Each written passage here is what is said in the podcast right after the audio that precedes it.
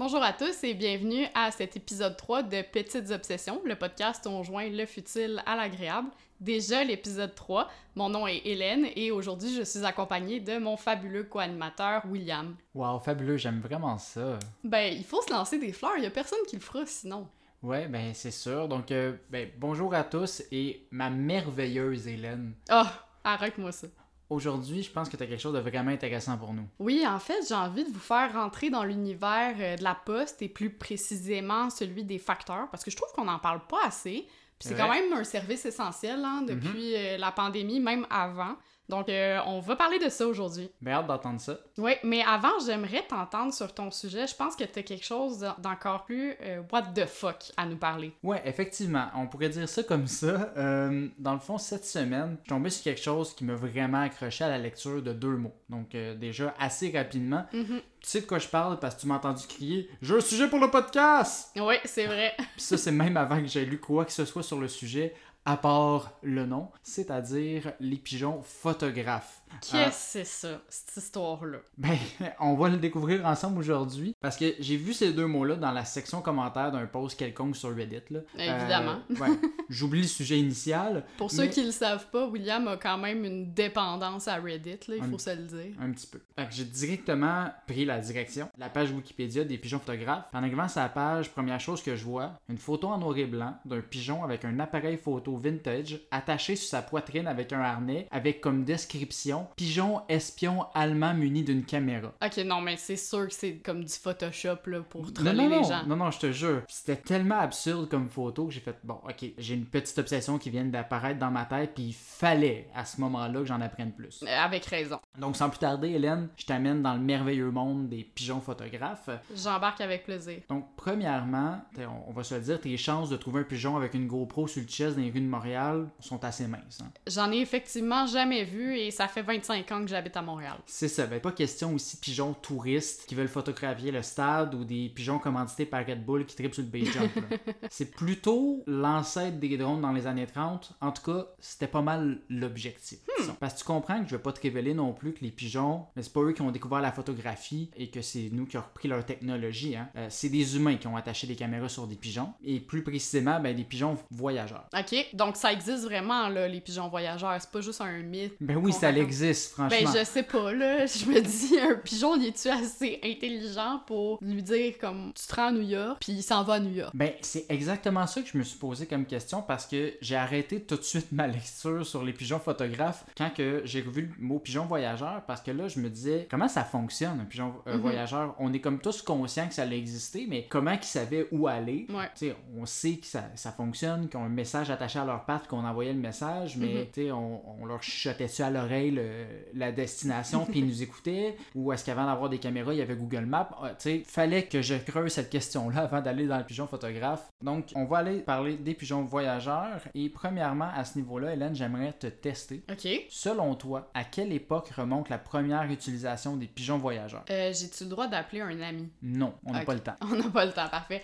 Euh, à quelle année? Là, tu m'as parlé des années 30 avec les pigeons photographes, que les pigeons voyageurs, ça doit être avant, là. Euh, définitivement. Mais ça doit être après euh, l'an 3000 avant Jésus-Christ, euh, qui est l'invention de l'écriture. Donc, je dirais, on va couper la poire en deux. Ben, pas exactement, là, mais mettons euh, vers l'an euh, 1500, genre au Moyen-Âge. C'était avant ça, t'étais bien Ah, parti en fait. On a retrouvé des tablettes mésopotamiennes et certains hiéroglyphes égyptiens qui suggèrent qu'on aurait domestiqué les pigeons 3000 ans avant Jésus-Christ. Ben, voyons donc! Ouais, euh, Ok. il aurait été peut-être même domestiqué jusqu'à 10 000 ans avant, mais il y a peu d'informations à ce sujet-là. On s'entend étant donné qu'on n'a pas de traces écrites. Ouais, puis aussi que l'écriture était pas inventée, là, fait Ben, ça, s'envoyait quoi? Il n'y a pas de traces écrites. euh, euh, ben, en fait, c'est plus, il était domestiqué pour être mangé à ce moment-là. Ah, ok. Donc, c'était avant qu'on on ait de champs et de culture. C'est une bonne source. euh, Mais rapide, domestiqué dans le style ferme, là, pas dans le style euh, genre je domestique mon chien Oui, puis oui, je le mange après. Dans le style ferme. Ok, parfait.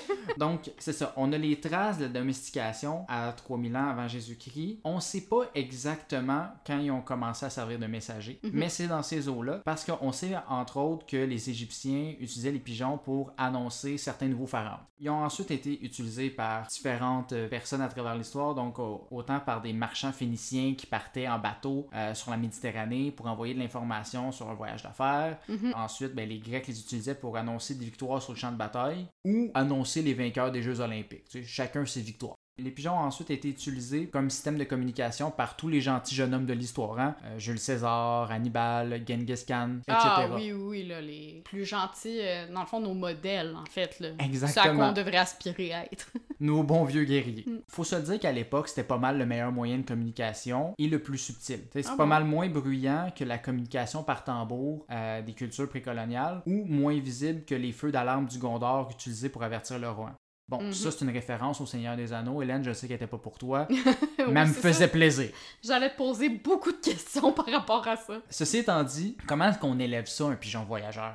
Premièrement, ben, en fait, c'est pas n'importe quel pigeon qui est utilisé comme messager volant. OK. Le pigeon voyageur, il appartient à l'espèce des pigeons bisets ou Columba livia dans la famille des colombidés, Mhm. qui est en passant la même famille que les colombes. Donc, euh, sont Oui, très mais c'est ça. là. Tantôt, tu disais qu'on les utilisait pour annoncer des pharaons, si je me trompe pas. Puis Oui. moi, je voyais vraiment euh, comme si c'était des colombes à un mariage qu'on laisse envoler ou quelque chose. Oui, ben, les colombes dans les mariages sont en fait des pigeons blancs. Ah, ok. Fait que tous ces gens qui en ont pris, ben, ils vivent dans un mensonge. Oui, mais basé sur un mensonge, Ben- c'est- des grands mots. Donc, c'est les Columba livia dans la famille des colombidés qui étaient utilisés. Donc, ces pigeons, ben, ils étaient logés dans ce qu'on appelle aujourd'hui ben, des pigeonniers. Mhm. Mais à l'époque, c'était appelé des colombiers ou en latin columbarium. Parce que oui, l'endroit où ce qu'on logeait les pigeons a exactement le même nom où ce qu'on met aujourd'hui les urnes funéraires Ouais, mais en même 2021. là, tu dis ce qu'on appelle aujourd'hui des pigeonniers. Puis quand on porte du courrier, mettons. Aussi à- un pigeonnier. Exactement. Dans un bureau, par exemple, on distribue, on dit Ah, ton courrier il est dans ton pigeonnier. Ah, c'était- c'est vraiment intéressant pour vrai de savoir ça. J'avais jamais fait le lien. Puis en fait, la raison, dans les deux cas, autant pour le pigeonnier que le columbarium, en fait, c'est que si on regarde là, les, les pigeonniers dans, dans l'histoire, Mhm. ou les colombiers, c'est que ben, même s'ils étaient faits un peu tous de façon différente selon la région, ben il y avait plus ou moins le même concept, soit dans le fond un, un long mur avec plusieurs trous qu'on appelait des boulins qui servent de nid aux pigeons. Chaque boulin peut accueillir un couple de pigeons, puis peuvent être ben, à même le mur en pierre, en brique ou en poterie couchés dans ces cases. Donc c'est un mur avec des carrés ou des rectangles, donc vraiment euh, à la grandeur, ce qui ressemble ben, drôlement à ce que a l'air un columbarium aujourd'hui. Un mur avec des trous où qu'on a plusieurs urnes et même chose pour le, le courrier. Le pigeonnier c'est un mur avec plusieurs trous, donc d'où l'origine de ces mots-là. Oui, puis ça ressemble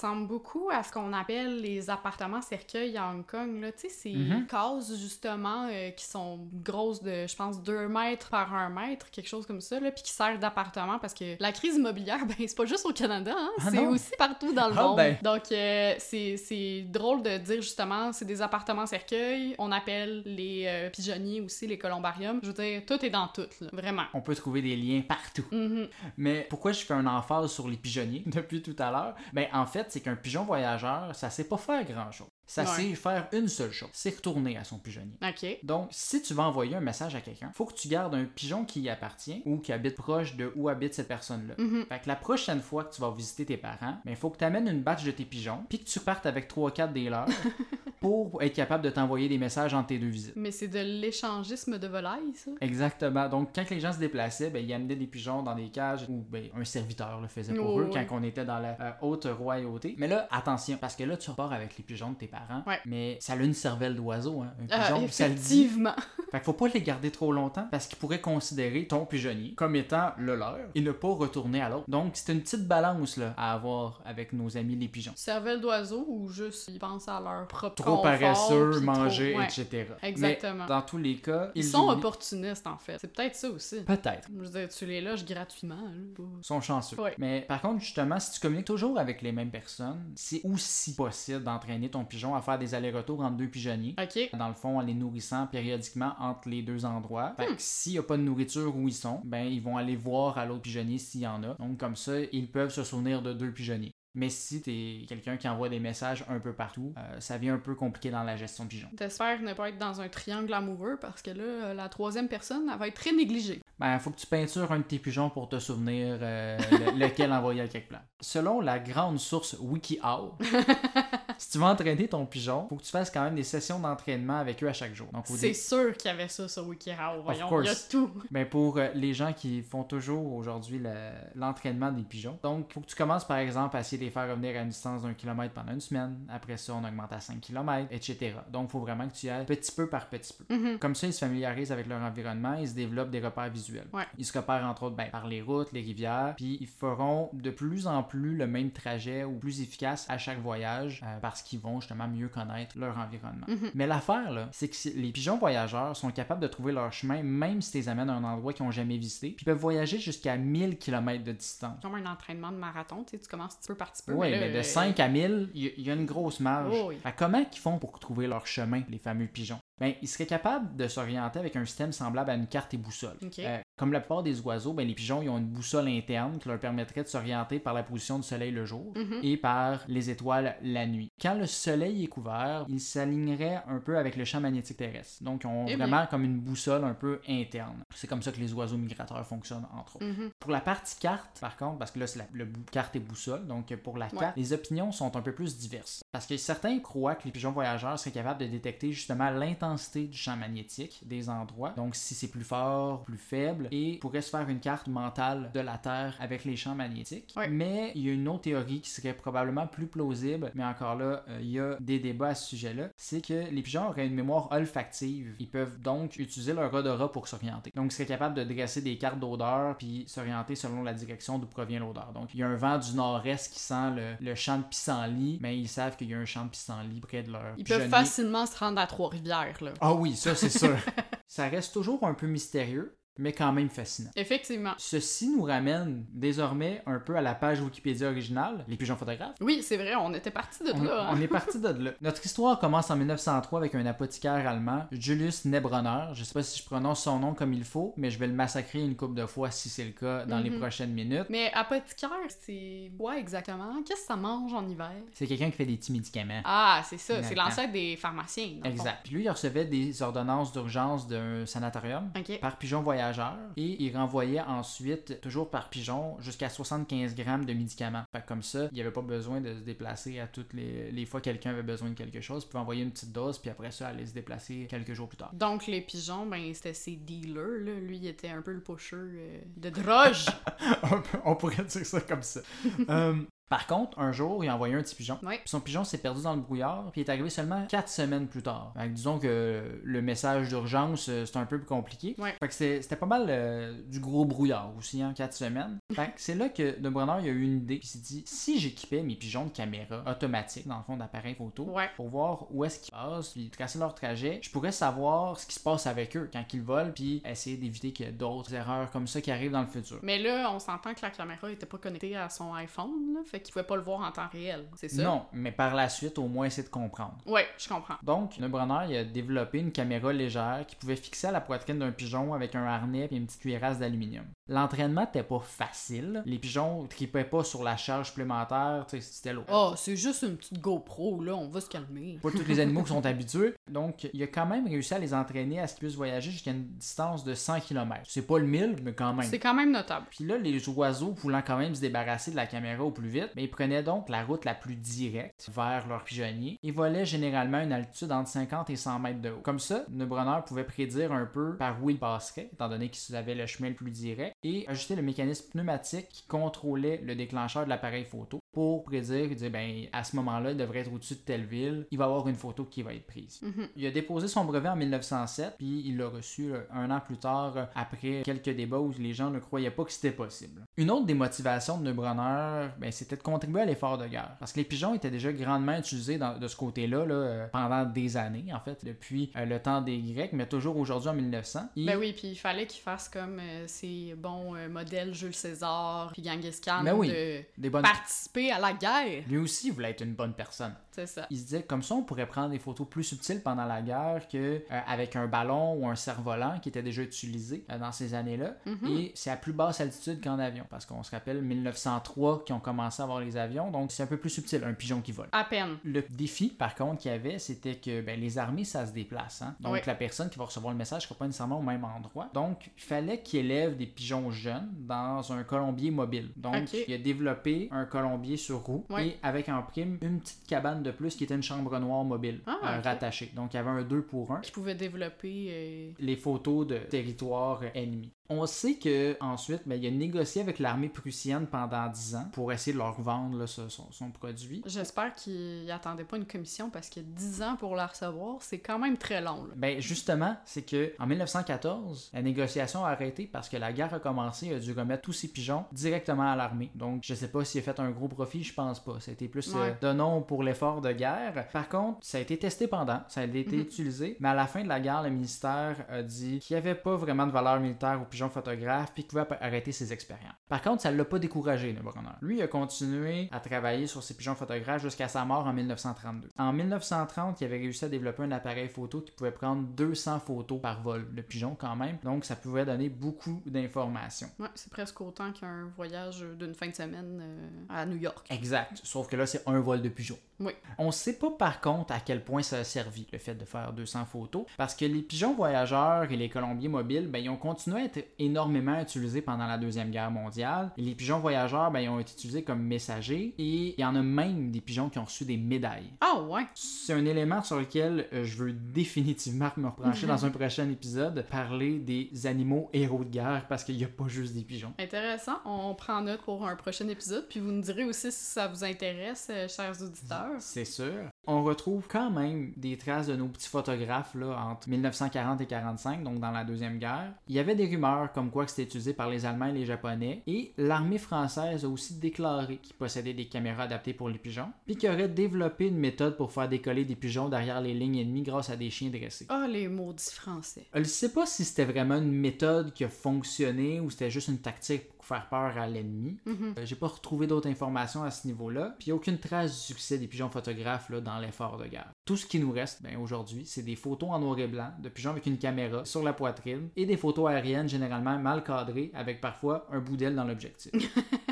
Pour ceux que ça l'intéresse d'avoir ça, je vais mettre de ces photos-là sur notre Instagram. C'est vraiment fascinant à voir euh, les types de photos qui ont été pris par ces fameux pigeons photographes. Oui, je rêve d'en voir plus. Donc, c'est ce qui euh, conclut l'histoire des pigeons photographes. J'aimerais Et des pigeons voyageurs. et des pigeons voyageurs, Ne bien les entendu. oublions pas quand même. Nos amis les pigeons en général pour aujourd'hui. J'aimerais maintenant entendre parler un peu plus euh, de ton sujet, Hélène. Oui, ben William, toi puis moi, on habite officiellement ensemble depuis quelques mois, hein, t'es Oui. d'accord? Parce Euh, que oui, je- euh, je t'ai pas kidnappé rien, là. C'est de mon propre accord, oui. Parfait, de ton plein gré. Puis on a changé en fait pour plus grand, entre autres à cause des joies du télétravail. hein. Mhm. On s'entend les deux, euh, on travaille de la maison. Puis ben, je t'ai rendu un petit peu tanné de faire mes appels Teams avec mon équipe dans la section salle de lavage de ton ancienne cuisine. Parce que c'était ton appartement. Pas, idéal. je oui, c'est ça. Puis bon, on va pas repartir le débat, mais t'habitais euh, quand même dans un petit 3,5 ou un grand 2,5? Petit 3,5. Non, c'était un grand 2,5. Franchement. Bref, c'est pas grave. Il y a pas juste la taille de notre appart euh, actuel, en fait, qui a changé par rapport à l'appartement précédent. Comprends-tu un peu ce que je veux dire? Euh, oui, notre appartement est vraiment fait sur le long. Ouais, effectivement, c'est vrai. Il y a beaucoup de différences, en fait, entre notre Oui. ancien appart et notre nouvel appart. Là. Déjà, je travaille dans un bureau et pas sur le divan. Ouhou, dans lequel on enregistre actuellement d'ailleurs. Effectivement, mon dos euh, nous remercie d'avoir pris cette décision-là, même si ça nous coûte deux fois le prix. Mais bon, ça c'est une autre histoire. En fait, moi je parle de notre boîte aux lettres. Parce qu'avant notre boîte aux lettres, elle était à l'extérieur de notre Mhm. appart, hein, tu t'en rappelles. Maintenant, elle est rendue à l'intérieur de notre immeuble, dans l'entrée en fait. Fait qu'elle est rendue aussi accessible, j'ai l'impression, qu'une PS5. Oh non, beaucoup plus accessible qu'une PS5. Ouais, t'as raison, là, j'exagère quand même, là. On a un- un- une entrée assez euh, fenestrée. Fait que, c'est n'importe qui qui passe devant notre bloc peut confirmer l'existence de notre boîte aux lettres. J'en dirais peut-être pas autant de la PS5, parce que moi, j'en ai jamais vu en vrai. Fait que si ça se trouve, c'est juste un mythe. Juste histoire-là. d'un film. Exactement. Mais bon, trêve de plaisanterie, là, je vais probablement pas t'apprendre comment fonctionne la vie aujourd'hui. Mais habituellement, ton courrier, il apparaît pas comme par magie, là, dans la boîte aux lettres. Mais, ben il y a quelqu'un qui vient te le porter. Oui. C'est qui? Le facteur. Oui, c'est le facteur, évidemment. Disclaimer à nos auditeurs euh, d'emblée, le masculin sera utilisé pour alléger votre écoute parce que dire tout le temps facteur, factrice, ça risque d'être long. Donc, je vais utiliser le masculin, mais j'en profite quand même pour saluer le travail fabuleux des factrices. On ne vous oublie pas. Donc, règle générale, le facteur, il habite pas le même immeuble que toi, hein. Quoique, bon, on connaît pas tellement nos voisins, là. Ça se pourrait, peut-être que nos voisins sont facteurs. Ça se pourrait, et peut-être que c'est eux qui viennent nous porter notre courrier. Mais prenons comme hypothèse qu'ils ne le sont pas, parce qu'il y a quand même plus de probabilités qu'ils ne le soient pas Un peu qu'ils plus, oui. le soient. Donc prenons pour hypothèse que nos voisins ne sont pas nos facteurs, parce que Mhm. c'est quand même plus probable ça que l'inverse. Beaucoup plus. Ben, comment ils font les facteurs pour rentrer dans notre immeuble ou dans un immeuble à logement comme le nôtre, étant donné qu'on a deux clés, hein? On a une clé pour rentrer dans l'immeuble et une clé pour rentrer dans notre appartement. Oui, que tout immeuble a une clé différente, en fait. Là. C'est pas, on n'a pas une clé euh, Exactement. exacte. Bon, je me doute évidemment de la réponse, là. J'imagine que toi aussi et certaines autres personnes aussi. Mais j'avais quand même besoin de comprendre comment ça fonctionnait parce que, ben, c'est ça aussi, hein, une petite obsession. Mhm. Et euh, tu seras content d'apprendre, et nos auditeurs aussi, j'imagine, que euh, ben, cette fois-ci, je prendrai pas 1584 détours pour répondre à la question comme je l'ai fait avec euh, l'épisode 1 sur le prince Philippe. Lucky you. En fait, la réponse, elle tient en trois lettres. PTT. Est-ce que tu sais qu'est-ce que ça signifie? Petit tracteur tricycle. Non, ça marche même pas. C'est même pas un adjectif. Attends, je vais, je vais en trouver un. Petit tracteur tactile. Voilà. Non, PTT, en fait, c'est un type de clé qu'on dit passe-partout, Mhm. mais ça ne vient pas de passe-partout. Avant de te dire d'où ça vient, je veux juste expliquer qu'une clé passe-partout, dans le fond, c'est une clé maîtresse qui permet au facteur, par exemple, d'ouvrir toutes les serrures qui sont munies d'une ouverture à cylindre. Donc PTT, c'est pour poste, télégraphe, téléphone. C'est l'administration française qui est à l'origine de cette norme. Et oui, encore une fois, on s'est inspiré du concept de nos cousins. Par contre, euh, aujourd'hui, que ce soit en France, au Québec ou ailleurs, de manière générale, les services postaux et les services de télécommunication sont divisés en différentes institutions publiques. hein. On a Post Canada qui s'occupe juste de la poste, on a par exemple le CRTC qui s'occupe de l'audiovisuel, Mhm. euh, tout ça. Mais l'acronyme est quand même resté dans la culture populaire parce que ben, c'est bien plus facile à dire PTT que euh, clé maîtresse de Post Canada ou peu importe. Comme dire Yule au lieu de Aéroport International Montréal-Trudeau. De Exactement. Montréal. On vous invite à écouter l'épisode 2 pour tout comprendre d'où vient ce sigle. Donc, le but, évidemment, de ces clés passe-partout, maîtresse, appelle ça comme tu veux, ben, c'était de simplifier l'accès à ces zones semi-privées, hein, Mhm. les entrées d'immeubles qui euh, sont justement partagées entre plusieurs logements, mais aussi, évidemment, ben, la distribution du courrier en uniformisant le tout avec une clé maîtresse. Mais on s'entend que ce serait bien trop facile si c'était une seule clé magique qui ouvrait toutes les portes de l'univers, même celle de Narnia. Hein?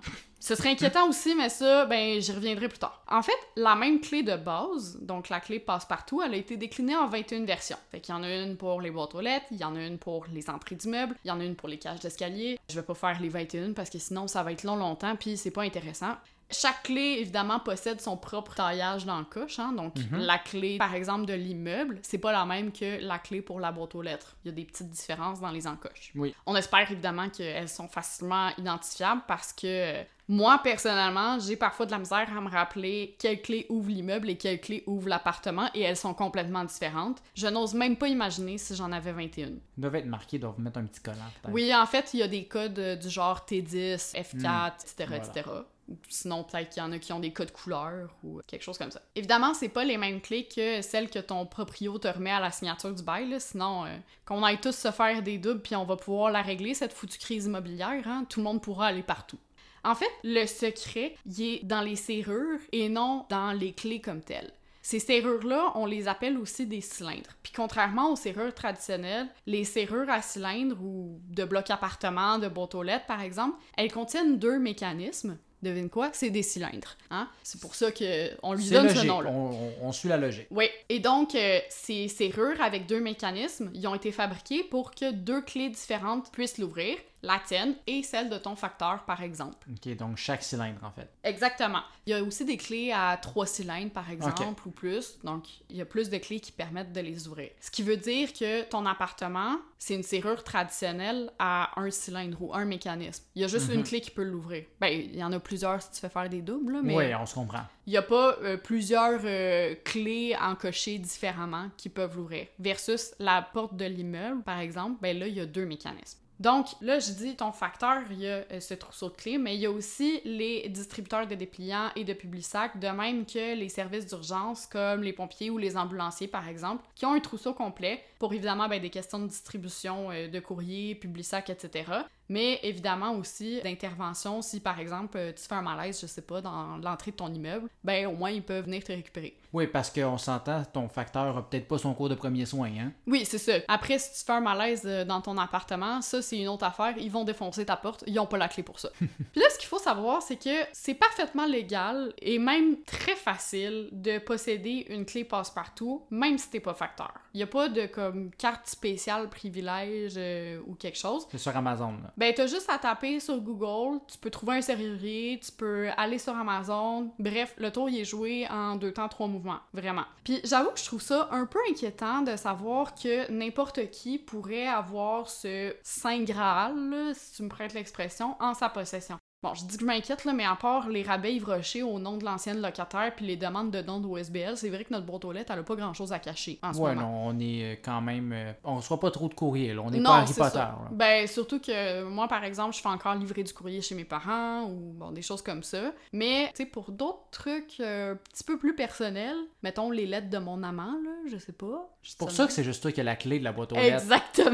Non, c'est pas vrai, je rigole, j'ai pas d'amant. Mais c'est ça, si euh, t'as des choses un peu plus personnelles, ben, gare à toi parce que quelqu'un pourrait ouvrir ta boîte aux lettres. Donc, ça m'a quand même permis de m'intéresser justement au phénomène des facteurs voleurs, ce questionnement-là et cette Mhm. inquiétude-là, parce que oui, c'est un phénomène à en croire tout ce que j'ai lu sur les internets. En fait, ils volent pas juste les échantillons de parfums dans les magazines féminins. Anyways, qui qui se fait encore livrer des magazines féminins? Je pense que maintenant, ça fait plus polluer les boîtes courriel des gens, là. Oui, c'est ça. Donc, pour le plaisir de tes oreilles, j'ai envie de te conter quelques histoires justement de vol de courrier, colis, etc. Toujours intéressant, les histoires de criminels. Donc, en 2005, il y a un facteur à l'emploi de Post Canada qui s'appelle Eric Bailey qui a décidé de distribuer uniquement le courrier des personnes résidant au rez-de-chaussée, sans penser évidemment à celles qui habitent aux étages Mais c'est supérieurs. loin en haut, là. Ben, c'est ça. On va savoir pourquoi. Est-ce que c'est une question de paresse ou c'est juste parce qu'ils aimaient vraiment pas les personnes qui habitaient euh, aux étages supérieurs? On Peut-être que pas. chez eux, dans le fond, ses voisins étaient tellement gossants, faisaient tellement de bruit au plafond qu'il a dit toutes les personnes au-dessus qui mangent la chenoute.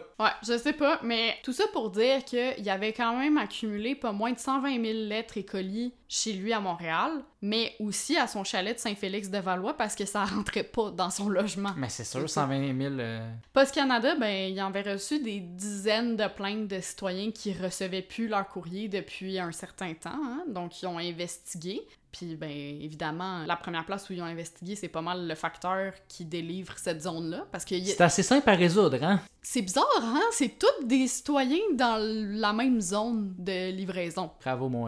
Donc, évidemment, les lettres ont fini par être remises euh, à leur destinataire après euh, qu'on ait découvert le poteau rose. Eric a aussi été congédié et condamné à 18 mois de prison. Mais ça aurait pu être pire, parce qu'au Canada, le vol et l'ouverture de courrier qui ne nous est pas destiné est non seulement illégal, mais en plus, ça peut entraîner une peine de prison allant jusqu'à la perpétuité. Donc 25 ans. Ben, ça remet les choses en perspective quand même. Parce que je veux dire, je veux pas faire peur à mes parents, là, mais ils m'ont déjà avoué qu'ils avaient ouvert de mon courrier par erreur. Vous inquiétez pas, là, je vous dénoncerai pas, mais.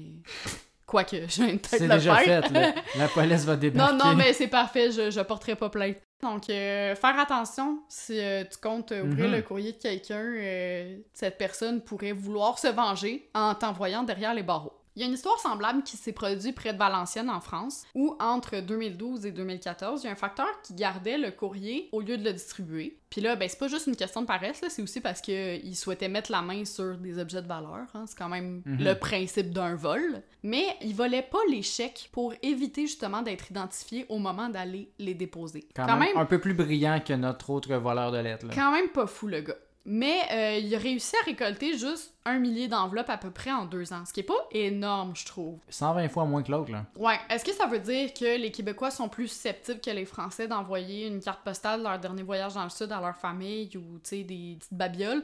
Je sais pas, peut-être. Mais le fait est que notre cher ami facteur a quand même écopé de 6 mois de prison. Donc, euh, pour 1000 lettres versus l'autre 120 000 lettres avec 18 mois de prison. Je sais pas qui est vraiment gagnant, mais je vous laisse euh, là-dessus. Deux ans plus tard, toujours en France, un jeune facteur de 18 ans qui était à l'emploi depuis une semaine. Ça commence bien. ça commence bien. Je sais que ça va aller dans une bonne direction, Oui. cette histoire-là. a ouvert 400 lettres dans le but lui aussi de trouver euh, des objets de valeur avant de les brûler ou de s'en débarrasser dans le lac Léman, donc euh, vers la Haute-Savoie. J'imagine qu'il habitait dans ce coin-là, là. il est pas si brillant que ça. J'imagine aussi, là, je veux dire, il y a 18 ans, il a un emploi depuis une semaine, je pense pas qu'il avait déjà l'argent pour se payer une auto. Puis il avait peut-être même pas son permis de conduire. Mais pour bref, aller livrer ses lettres, j'espère. ah, peut-être pas, euh, des facteurs à pied, ça existe. J'avoue, j'avoue. Euh, puis surtout dans ce coin-là, tu sais, c'est des villages vraiment. Fait que d'après moi, en tout cas. En trottinette. on- Moi, c'est ça, en trottinette électrique. Malheureusement pour lui, il y a beaucoup de ces enveloppes qui contenaient des avis d'imposition, hein, fait que c'est pas très intéressant.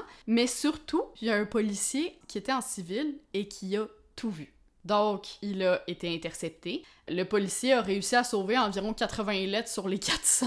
Et la peine, ben, une amende de 45 000 euros et 3 ans de prison. J'imagine qu'il a pas trouvé 45 000 dans ses enveloppes, fait que pas très gagnant, le jeune homme. Non, évidemment. Une autre histoire. Devine où est-ce que ça s'est passé. À Berthierville. Non, c'est encore en France. Ah ben oui. Troisième histoire en France, dans la Drôme cette fois. Le facteur en question, ben il y avait un stratagème pas mal plus élaboré que les autres, je trouve. En fait, il palpait les enveloppes qu'il devait distribuer, puis il gardait celles qui contenaient des cartes bancaires. Je dois spécifier ici que en France, les cartes bancaires elles sont activées à l'aide d'un code de sécurité. Évidemment comme ici, mais la seule chose c'est que c'est pas toi qui appelles euh, Desjardins ou peu importe là, pour dire que tu gardes le même code ou t'as pas à retaper le même Mhm. code. En fait, c'est la banque qui t'envoie un code, mais euh, dans une lettre séparée pour des raisons évidentes de sécurité. Hmm. Et euh, ben notre bon ami le facteur, évidemment, il le sait, il habite en France. Donc il prend les deux lettres destinées à la personne. en fait. Exactement. Une fois qu'il a tenté les enveloppes puis qu'il a récupéré les cartes, il savait à quelle adresse c'était destiné. Donc, il attendait le courrier des Pas prochains fou, jours Pas fou. pour trouver justement les codes et les activer. Donc, les codes qui arrivaient euh, généralement quelques jours plus tard. Heureusement, euh, dans le quartier où il travaillait, ben, il y a deux personnes seulement qui ont reçu une nouvelle carte bancaire dans le laps de temps où, où il a mis son plan à exécution. Donc, pas trop de victimes. Mais mine de rien, il a quand même réussi à voler 13 500 euros, Quand même. dont 13 000 à une dame de 82 ans. Ok, fait qu'il a, il a volé principalement à une seule personne. Oui, mais attends. Les autres 500, ils ont été volés à un jeune euh, de 15 ans qui serait apparemment Asperger. Fait que, tu sais, il ciblait ses victimes pour des personnes vulnérables, vraiment. Ce qui euh, me donne envie, euh, vraiment, qu'il y ait une peine importante, là. Parce que, tu sais, quand tu te fais taxer par ton facteur, moi, je me demande où est-ce qu'il s'en va le monde, là, sérieusement. C'est triste. Ouais. Puis, ben, évidemment, pour éviter tous les soupçons, il faisait des virements entre les comptes de la dame de 82 ans puis le jeune homme de 15 ans. Fait que, tu sais, lui, il se disait, oh, euh, s'ils me pognent, ils vont croire que c'est juste euh, mamie qui fait un petit euh, cadeau à. À un, À autre ado. jeune qu'on ne connaît pas. Non, mais ou à son, à son petit-fils ou quelque chose comme ça. Mais t'inquiète pas, parce que il a reçu une sentence de 18 mois de prison et euh, il pourra pas occuper la fonction reliée à l'argent, y compris facteur, pour une durée de 5 ans minimum et il devra évidemment ben, rembourser ses victimes. Donc, je suis quand même contente pour euh, ce jeune de 15 ans et euh, cette mamie de 82 ans. Le Genghis Khan de l'enveloppe. Exactement. Là, je recule un petit peu dans le temps. Je reviens au Québec aussi, en 2018, pour une histoire légèrement différente des autres. Puis ça, c'est plus... euh, pas Plus mignon, léger. mais ouais, c'est ça. C'est moins grave, disons. J'aime ça. Tu finis toujours sur une bonne petite touche. Ah non, non, c'est pas la dernière, Ah, c'est l'avant-dernière. Il y a un facteur qui a non pas volé du courrier, mais plutôt des tomates et des fraises dans le potager de ses clients. Puis là, ben, évidemment, la, la résidente qui se faisait voler euh, ses tomates et ses fraises, euh, elle a installé une caméra pour comprendre ce qui se passait. Parce que elle, au départ, elle se dit, OK, c'est clairement des écureuils qui me volent, ça se peut pas. Mais non, sa surprise quand elle a vu que c'était son facteur qui lui volait. Mais ça donne faim, livrer des lettres, là. Oui, ben elle a découvert euh, évidemment la supercherie, puis ben j'imagine qu'elle en a ri parce qu'elle a même pas demandé à ce que le facteur soit renvoyé, mais évidemment elle a fait savoir à Post Canada que c'est un petit peu impoli, disons, de voler euh, ses clients comme ça. Puis euh, Post Canada ben a présenté ses excuses euh, et a donné des tomates en guise de réconciliation. Mais là ma question c'est pourquoi on donne juste des tomates s'il a volé aussi des fraises? C'était peut-être pas la saison. Peut-être. Mais euh, reste que je trouve ça. Tu sais, il aurait pu faire un effort, là, quand même. Là.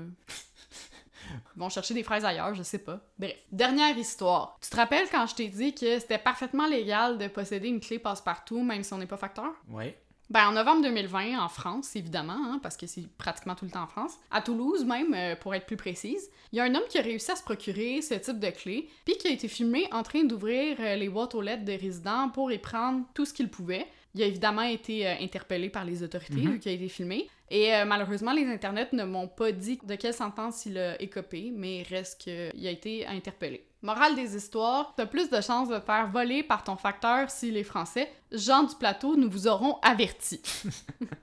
Mais tu me connais, Will, je pouvais pas m'arrêter à te raconter juste des histoires. Je me suis investie d'une mission peu banale, trouver une solution à ce fléau des facteurs voleurs et ou voleurs de courrier tout court. Toujours là pour euh, aider euh, les gens. Oui, parce que rien qu'en 2020, il y a quand même un Canadien sur trois qui s'est fait voler un colis. Fait que je me suis penchée sur l'efficacité d'un dispositif de sécurité qu'on oublie tous. Et là, je parle pas des caméras. J'ai nommé le chien. Le petit péto. Oui. Cette fois-ci, c'est moi qui ai ouvert un document Excel pour faire des calculs improbables. Je te laisse pour ce fois-là. Ben, en même temps, c'est pas vraiment des calculs improbables parce que c'était juste des règles de 3. Là. J'ai beau avoir fait mes maths au cégep, on s'entend que tu me montes une matrice, puis j'ai l'impression que j'ai plus de chances de faire une syncope que de résoudre l'équation. là. Je suis désolée, Marc-André, c'était mon prof d'algèbre linéaire. Mais bref, on connaît tous cette histoire euh, du facteur qui se fait mordre par un chien. Mhm. Puis là, je me suis dit, est-ce que c'est un mythe? Est-ce que c'est une réalité? Y a-tu des statistiques là-dessus? Fait qu'on va commencer par relever quelques chiffres. Léger détour, là, question de mettre la table pour le reste. D'après la très fiable source Wikipédia, il y aurait 25 000 facteurs au Canada. Là, je t'entends me dire, ben là, Hélène, Wikipédia, franchement, t'aurais pu trouver mieux quand même. Euh, excuse-moi, t'as utilisé WikiHow, là, tantôt.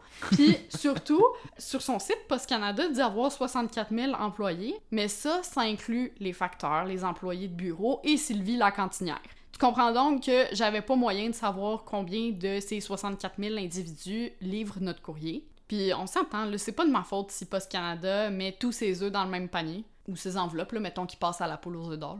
T'as caches-tu, enveloppe, Ouais, c'est bon. Post Canada, bon. poule aux œufs d'or. Puis de toute façon, sinon, Wikipédia, c'est beaucoup plus fiable qu'avant. Enfin, je te le donne. Plus que Wiki. Ah Ok. Bref, si ça te console, par contre, Post Canada ne peut pas me dire combien ils ont de facteurs, mais ils sont capables d'estimer qu'il y a un chien dans 40% des quelques 15 millions de foyers qu'ils desservent. Ça a se demander si leurs analystes sont timbrés. Timbrés, Post Canada. Et Eh là là. T'as pogné Malheureusement, oui.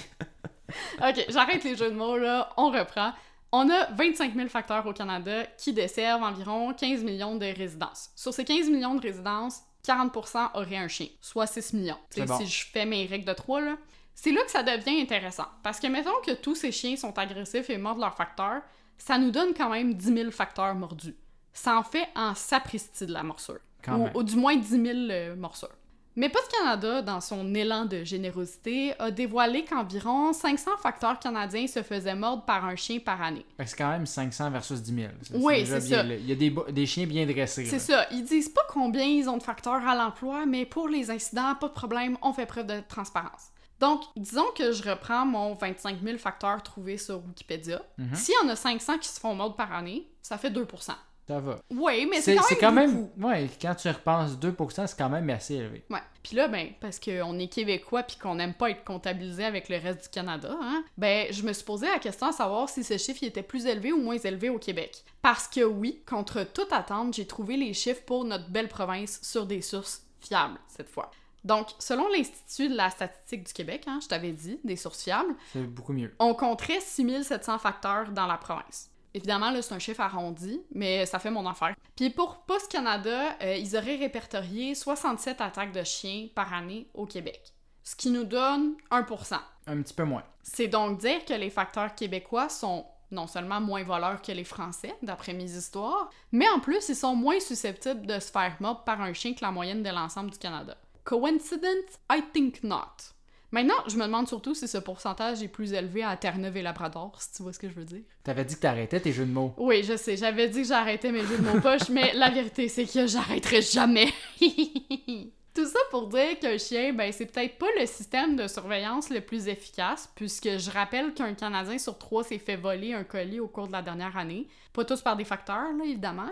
Mais je suis pas sûre que ton dernier bidule Amazon vaut réellement un passage aux petites créances, très franchement. On est peut-être plutôt mieux de rester avec des méthodes plus traditionnelles, du genre euh, demander une signature à la livraison, faire livrer nos colis au travail, ou suivre notre paquet et demander à notre voisin de le récupérer. Hein. Ça coûterait moins cher et c'est certainement moins salissant qu'une morsure de chien. ouais, ben c'est sûr que si ta seule raison d'avoir un chien, c'est ça, peut-être pas la bonne raison. Mais merci quand même, Hélène, de toutes ces bonnes informations sur euh, les facteurs et euh, dans le fond, comment on pourrait peut-être un peu éviter de se faire voler. Hein. Oui, puis aussi, Post Canada, ils ont dévoilé ces chiffres, entre autres, parce qu'ils ont fait une campagne Prenez soin de vos facteurs, en guillemets. C'était pas exactement ça le titre de la campagne, mais dans le but de dire faites attention parce qu'il y en a quand même beaucoup là, qui sont en mode 500, c'est quand même beaucoup, même mhm. si c'est juste un maigre pourcentage. Donc, on vous invite à, avoir une belle relation avec vos facteurs parce que c'est quand même euh, justement des euh, services essentiels. On le réalise de plus en plus mhm. avec euh, la pandémie, mais aussi tout le commerce électronique. Et voilà, c'est ce qui met fin à notre épisode 3 de Petites Obsessions. N'oubliez pas de nous suivre sur TikTok, Instagram et Facebook pour toujours plus de contenu qui joignent le futile à l'agréable. Ainsi que, bien, bien entendu, sur Spotify, Apple Music ou toutes les places possibles, ou presque, pour les podcasts donc, euh, suivez-nous pour euh, d'autres prochaines petites obsessions. À la prochaine! Bye bye!